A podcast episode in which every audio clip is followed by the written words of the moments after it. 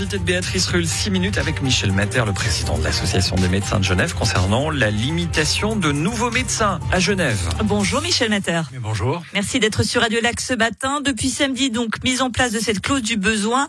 Elle permet de planifier le nombre de médecins indépendants qui peuvent facturer à charge de l'assurance maladie obligatoire. On fixe donc des quotas.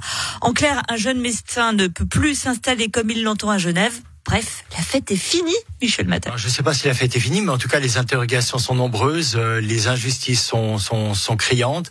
Et puis, je débuterai par une citation du médecin responsable des jeunes médecins qui dit, clause du besoin de points, ce que je sais, c'est que je ne sais rien.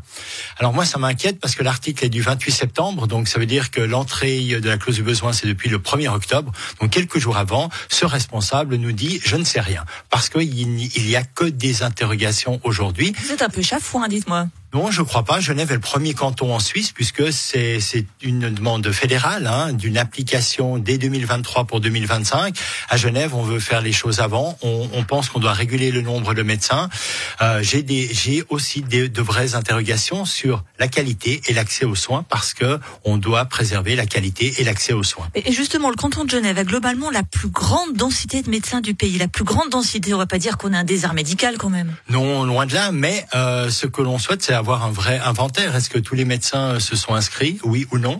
Est-ce que tous les médecins ont indiqué euh, clairement le pourcentage de travail qu'ils effectuent, en sachant quel pourcentage ils devaient dire en fonction de leur activité Le département de la santé se base sur des estimations qui sont fausses? Non, c'est-à-dire que les médecins ont répondu euh, au questionnaire, mais il y a encore bien des, il y a encore bien des interrogations. Effectivement, c'est aux médecins de répondre, mais on a on a des interrogations de savoir si un médecin qui a indiqué 50% pourra travailler à 70% ou à 60%. Je donne l'exemple d'un médecin qui aurait réduit son activité ou d'une femme qui souhaite réduire son activité, puis reprendre une activité supplémentaire. Est-ce qu'elle pourra ou pas? Ce sont des réponses euh, simples que l'on attend. Vous évoquez la possibilité qu'il y ait une dégradation de l'offre de soins à Genève. La clause du besoin, elle a déjà été utilisée à Genève de 2002 à 2012. On n'a pas eu un problème de santé à ce moment-là pendant ces dix années? Mais il y avait le gré à gré, c'est-à-dire qu'un médecin qui était euh, à la retraite pouvait choisir son successeur. Euh, ça, c'était une chose qui était importante. C'est-à-dire dans le domaine spécifique de son activité, il pouvait choisir la personne qui reprend son activité. Là, on nous dit ce sera le premier arrivé, premier servi.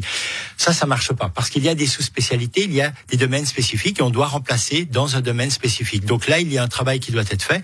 Il y a euh, la commission quadripartite où il va y avoir une réunion entre les HUG, les médecins de la ville, les médecins des cliniques et les jeunes médecins sous l'égide donc du département euh, pour faire un tout petit peu euh, ces choix, mais ce n'est pas prioritaire par rapport au premier arrivé, premier servi. Nous voulons inverser cela.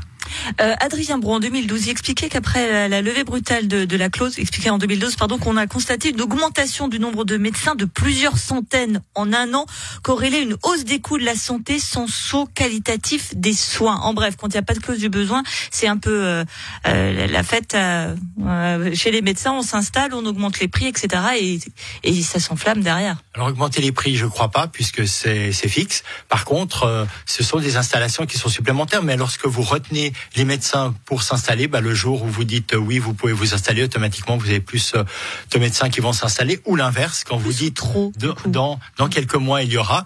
Euh, voilà, on peut. Typiquement, l'exemple, c'est ce qu'on nous donne souvent, l'exemple d'un dermatologue à, à Genève où il y a une propension apparemment qui est vraiment très très importante. Alors c'est très agréable pour tout un chacun de pouvoir un, avoir un rendez-vous rapidement, mais ça pose quand même un problème concernant euh, les coûts de la santé et in fine les primes que nous payons et nous venons d'annoncer cette augmentation. Alors bien évidemment, nous devons réguler, mais on doit réguler avec intelligence. On doit réguler en tenant compte des sous-spécialités, comme je l'ai dit. Ça veut dire que c'est vraiment un travail qui doit être fait, euh, je dirais, spécialité par spécialité, et non pas le premier arrivé, premier servi, parce que ça, c'est un non-sens pour nous. Vous le vivez comment d'être pointé du doigt par euh, par Mauro Poggia, puisqu'il dit qu'on l'un des arguments, c'est pour limiter les hausses des primes de la santé, comment on place cette clause du besoin à Genève? Alors, Genève a été euh, le canton le moins impacté par la hausse, alors que la hausse est importante, hein, c'est 5%, donc ça veut dire qu'il y a des gens qui payeront 5, aussi, hein. ou 8%, mais si on prend les quatre dernières années, on est à moins de 2%. Si on est à moins de 2%, c'est un résultat qui est, qui est, qui est très bon. Le Covid, eh ben, on a tous subi euh, la crise sanitaire, eh bien, elle a un coût, et ce coût, on le paye.